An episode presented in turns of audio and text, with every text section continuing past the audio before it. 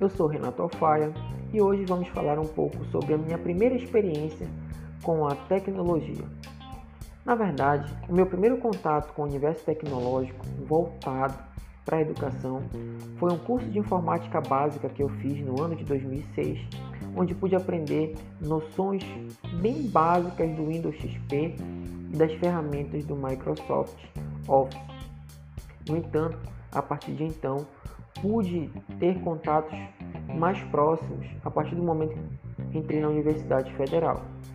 Pude aprender um pouco mais sobre como as ferramentas digitais e os recursos que estão disponíveis na nossa, na nossa base são importantes para contribuir no processo de ensino-aprendizagem.